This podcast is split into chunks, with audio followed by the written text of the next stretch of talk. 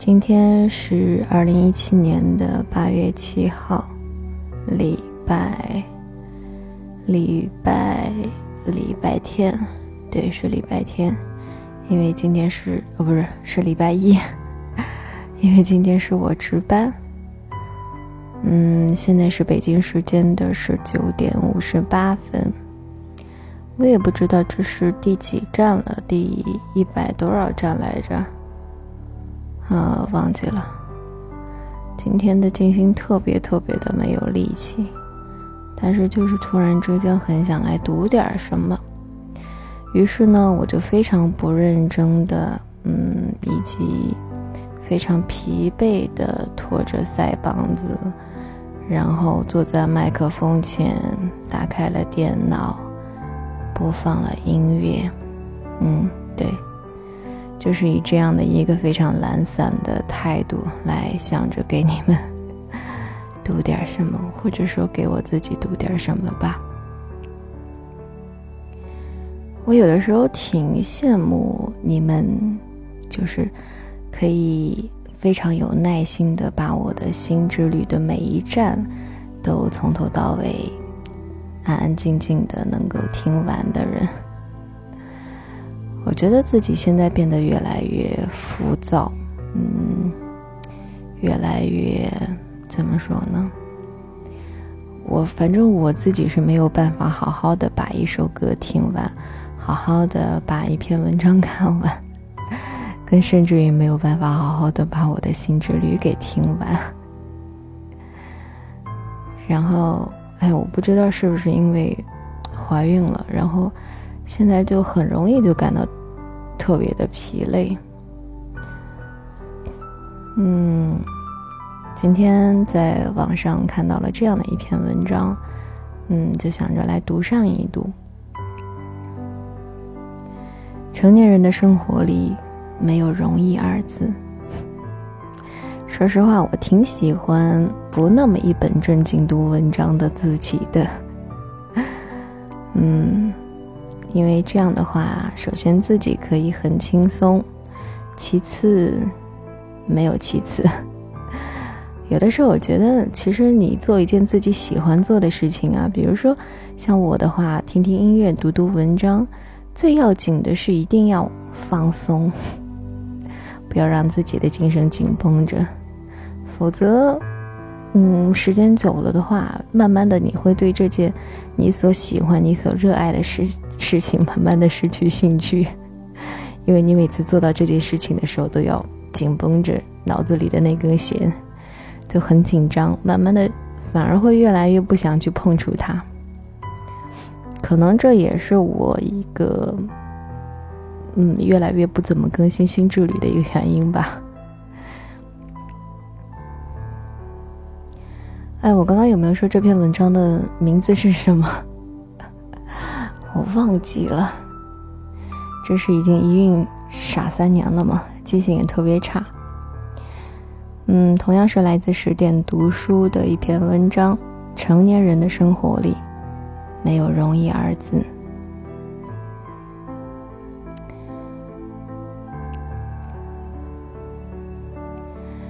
知乎上其实有这样的一个问题：为什么那么多人开车回家，到了楼下，还是要在车里坐好久？有一个回答点赞特别高，他说：“很多时候我也不想下车，因为那是一个分界点。推开车门，你就是柴米油盐，是父亲。”是儿子，是老公，唯独不是你自己。而在车上，一个人在车上想静静，抽一根烟。这个时候，这个躯体只属于你自己。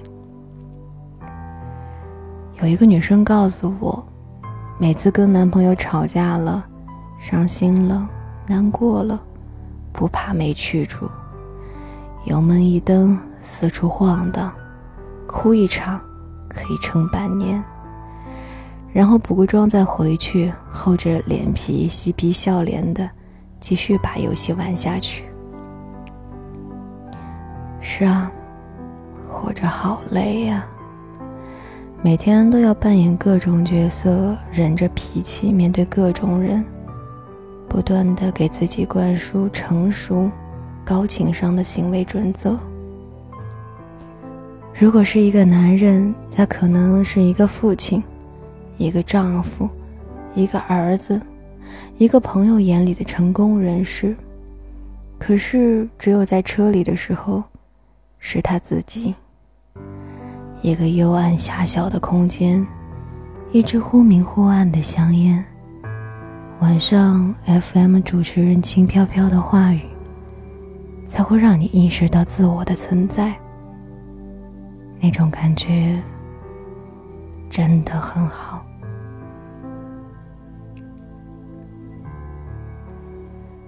成年人的生活里没有容易这两个字。有一件事儿我印象特别深刻。小的时候，我们那个城市进驻了第一家肯德基。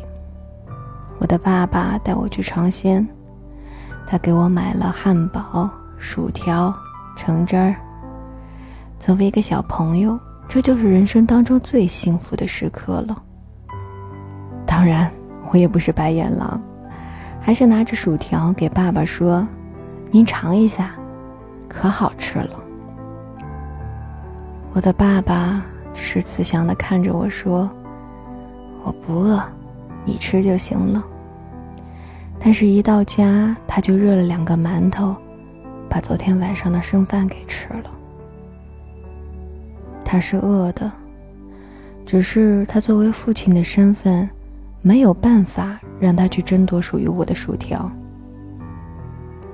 曾经有一张动图流传很广，在日本的地铁里，有一个男生坐在那里啃着面包，强忍着委屈，眼泪似乎就要夺眶而出了。谁也不知道他发生了什么，但是那一份心酸，每个人都理解。谁的身后都有一堆不可说的故事，但是他的那身打扮，给他定位了一个体面的身份。这个身份，让他除了忍住不哭，毫无办法。这个杀手不太冷里面有一句特别著名的台词。马蒂尔德问：“生活一直这么艰辛，还是只有童年如此？”李昂说：“一直如此。成长的代价就是会失去自我，因为我们只能把最真实的自己。”藏在车里。打开车门走出去，就必须得微笑着面对每一个人。我有个朋友艾米，是一个特别容易欢脱的姑娘。如果一个人有一个关键词的话，那么他的关键词就是笑。特别喜欢讲段子，给我们推荐的电影都是喜剧。就算工作和生活当中遇到什么问题了，他都特别的乐观，导致所有人一有什么负能量就喜欢跟他倾诉。昨天晚上十一点多，他扛着大包小包来找我的时候，一脸疲惫。他加班很晚回到家，被房东赶了出来，说租期到了，不给租了。为什么不提前通知呢？房东任性，艾米一点招都没有。我从来没有见过他这么不开心的样子，所以都不知道应该怎么安慰他。但是他却反过来跟我开了个玩笑：“你说我这波水逆是不是过了点儿？”他的轻描淡写让我心里发堵。这个时候，他电话突然响了。他说：“我挺好的，已经吃过了，工作也蛮开心的。新租的房子离公司很近，十分钟就到了。哎呀妈呀，你就放心吧，我都这么大了，能照顾好自己。接电话的时候，他身上背着的那个大大的旅行包还没有放下。看着他那坚强的样子，我都想哭了。我说累了一天，早点睡。他依旧笑嘻嘻的说：“你先睡吧，明天啊，我还有个方案要交呢。”那个时候已经十二点多了。我先去睡了，半夜起来想喝点水，发现艾米坐在沙发上，没有开灯，只有腿上笔记本的光映在他的脸上，满脸的泪水。我不知道他这样哭了多久，甚至看着他木木的表情，我都觉得他可能都不知道自己哭了。一个人最彻底的崩溃，就是这样，悄无声息的、毫无生机的默默流泪。这让我想起来以前看过一个热门的微博：现代人的崩溃是一种默不作声的崩溃，看起来很正常，会说笑，会打闹，会社交。表面平静，实际上心里的糟心事儿已经积累到一定程度了。不会摔门砸东西，不会流眼泪或者歇斯底里，但可能某一秒，突然之间就积累到极致了。也不说话，也不真的崩溃，也不太想活。也不敢去死。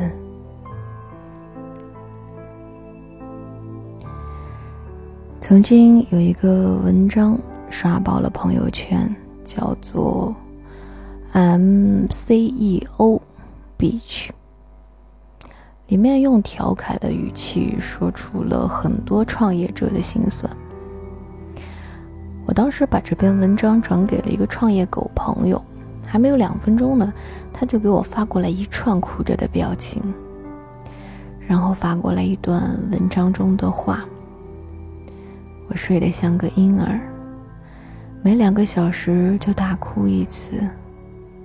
我经常头一天还觉得拥有整个世界，但是第二天我就会觉得世界正在离我而去。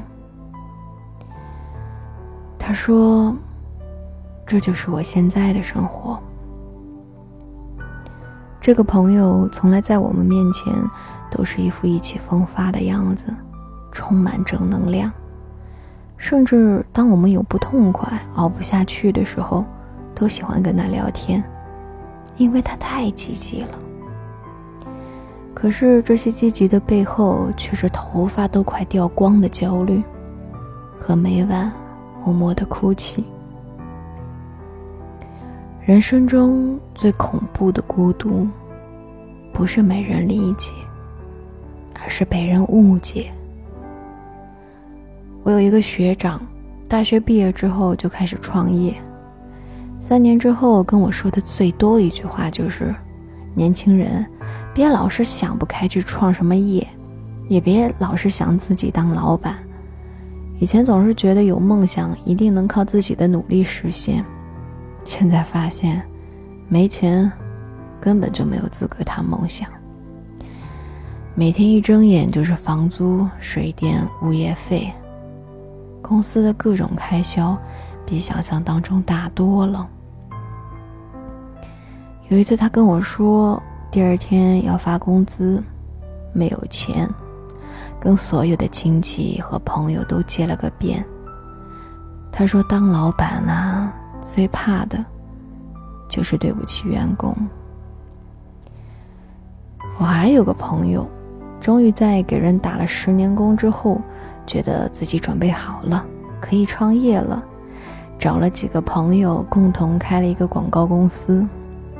度过了前三个月的蜜月期，有个合伙人非得说大家理念不合，要拆伙。本来都是兄弟朋友的，因为利益原因，撕逼撕到人尽皆知。不仅人走了，还把自己管的客户和团队都带走了。创个业，连当年一起尿过炕的哥们儿都翻脸了，朋友却根本就没有空难受。因为还有下个月的工资要发，还要给供应商结账，他必须得赶紧找到新的客户、投资人，给人心惶惶的员工们打鸡血。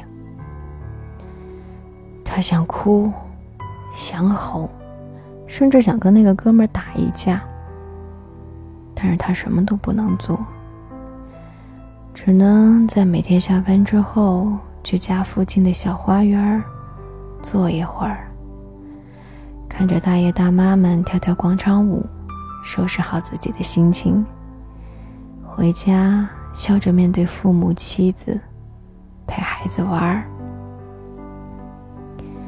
他后来给我说，就是在看大爷大妈跳广场舞的时候，他哭了，因为他看着他们满脸的高兴。特别羡慕，他在别人眼中是负责任的爸爸，有担当的丈夫，孝顺的儿子，赚大钱的老板。但是只有他自己知道，他就是一个快被榨干的、面临中年危机的男人，连跳广场舞的幸福都没有。每个人的生活，从来都是不容易的。不容易在你明明知道，真正的自己早就被这些社会的身份包装到被遗弃，甚至埋葬，但是你却没有退路，没有第二个选择，你只能哭着爬着，把那些被人寄予厚望的身份。所扮演下去。可是每一个人，无论爬得多么辛苦，演得有多么艰难，内心深处，还都是会有一个微弱到快要熄灭的声音，不停地拷问着自己：生活的意义到底是什么？是生在红尘的体验，还是看破红尘的顿悟？山的那头，到底有什么？我们只有爬过去才知道。我特别喜欢一首歌，《What's Up》，有一句歌词：“二十五年的人生就这样过去了，我仍要努力去翻越那希望的高山，为了让人生有意义。”我不想说，泥沼总会过去。星辰大海在向你招手，甚至我都不觉得吃苦是有必要的。但是，找到生活的意义的时刻，恰恰是在当你熬过去、撑下去之后，可以用上帝的视角去审视当年那个奋斗到龇牙咧嘴的自己的时候。人生就真的好像爬山一样。山脚下的我们，就是小的时候，天真无邪，井底之蛙。爬到半山腰，才发现体力飞光。下山没有路，还恐高，不敢回头看。往上爬吧，手脚并用，都不见得能再挪一步。但是能爬过去的，就是那些。能够挺住的人，挺住，意味着一切。